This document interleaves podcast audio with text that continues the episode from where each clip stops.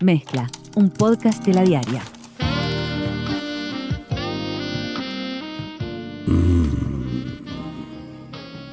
Soy Leo Lagos, editor de ciencia de la diaria, y les doy la bienvenida a esta edición de Mezcla en cuarentena. Oh, yeah. Perdón, les pido disculpas sobre todo por lo estereotipado de la interpretación.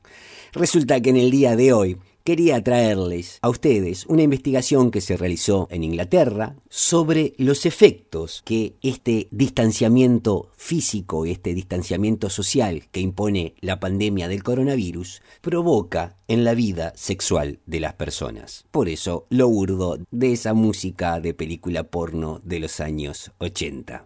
El estudio publicado en el Journal of Sexual Medicine, o sea, el diario de medicina sexual, se propuso ver cómo estas medidas de distanciamiento para evitar que se propague el coronavirus afectaba la vida sexual de las personas. En la investigación realizada por Lee Smith de la Anglia Ruskin University y el profesor Mark Tooley de la Ulster University, digo los nombres no porque aporten demasiado en esta instancia oral, sino para que vean que son personas reales y universidades reales, encontraron que solo el 39,9% de 868 adultos británicos encuestados habían tenido algún tipo de actividad sexual en los siete días previos a la encuesta que contestaron.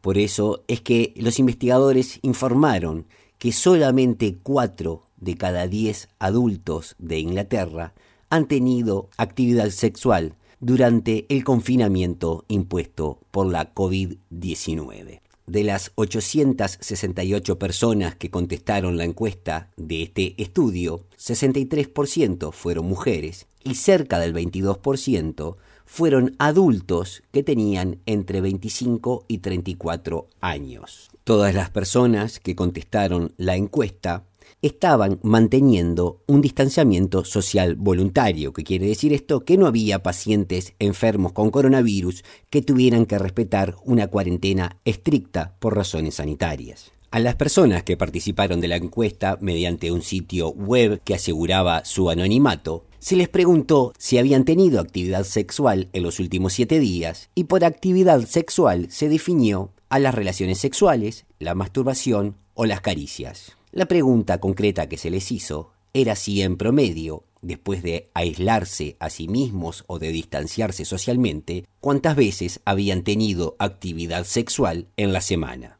Como dijimos, el resultado fue que 39,9 de los participantes en la encuesta habían tenido al menos una vez durante la semana actividad sexual en los términos antes mencionados. A la hora de cruzar variables, las personas que habían reportado más actividad sexual eran, en su mayoría, del sexo masculino, más jóvenes, casados o en una relación que implicaba vivir junto con su pareja, con trabajo, con un mayor ingreso del hogar y que además presentaban un consumo cotidiano de alcohol.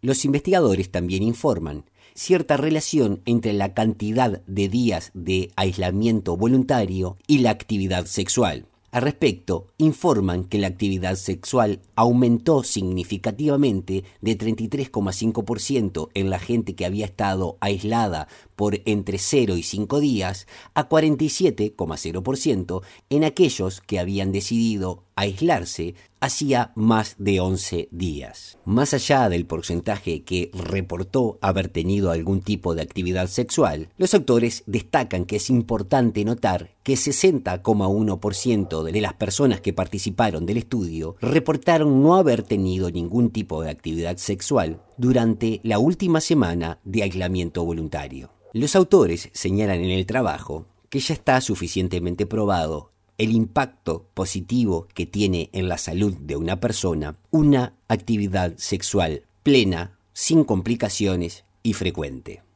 Por ejemplo, señalan que la frecuencia de la interacción sexual está asociada con una reducción del riesgo de tener eventos coronarios fatales y también con una reducción del riesgo de contraer cáncer de próstata o de mamas. También señalan que en relación a la salud mental, la actividad sexual frecuente ha demostrado estar asociada con un mayor disfrute de la vida, con una mayor calidad de vida, de bienestar e incluso con una repercusión positiva en las funciones cognitivas. Dado entonces lo beneficioso que resulta tener una vida sexual plena en la salud de las personas y los resultados que encontraron, es que los investigadores concluyen que las personas que están en mayor riesgo de tener bajos niveles de actividad sexual serían especialmente las mujeres, las personas de mayor edad y aquellas que no están casadas o que no están en una relación en la que compartan el hogar. Es por esto que dicen... Intervenciones para promover la actividad sexual durante la pandemia de COVID-19 podrían mitigar algunas de las consecuencias negativas que trae aparejado el aislamiento voluntario. Los autores del trabajo también señalan lo siguiente.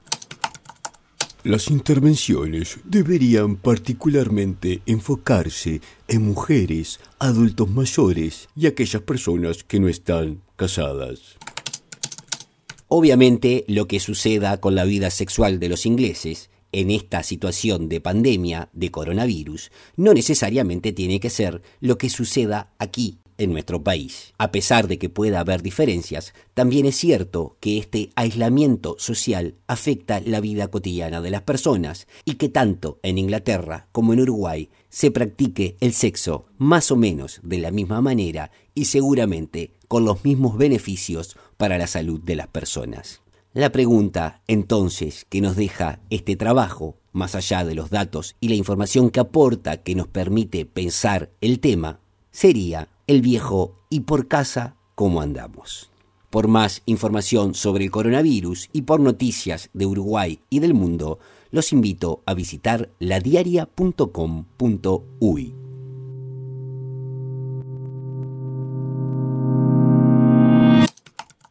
Conducción Leo Lagos. Participación Amanda Muñoz. Edición Joaquín Fernández. Sumate a nuestra comunidad.